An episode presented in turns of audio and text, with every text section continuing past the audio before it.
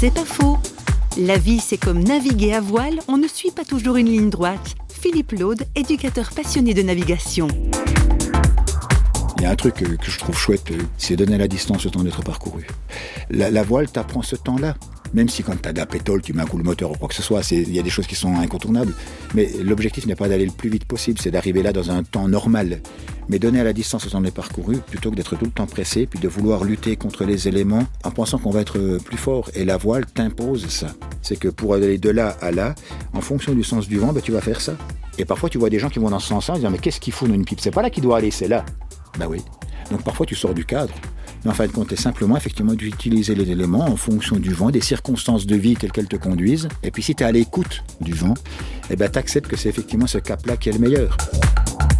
C'est pas faux, vous a été proposé par Parole.fm.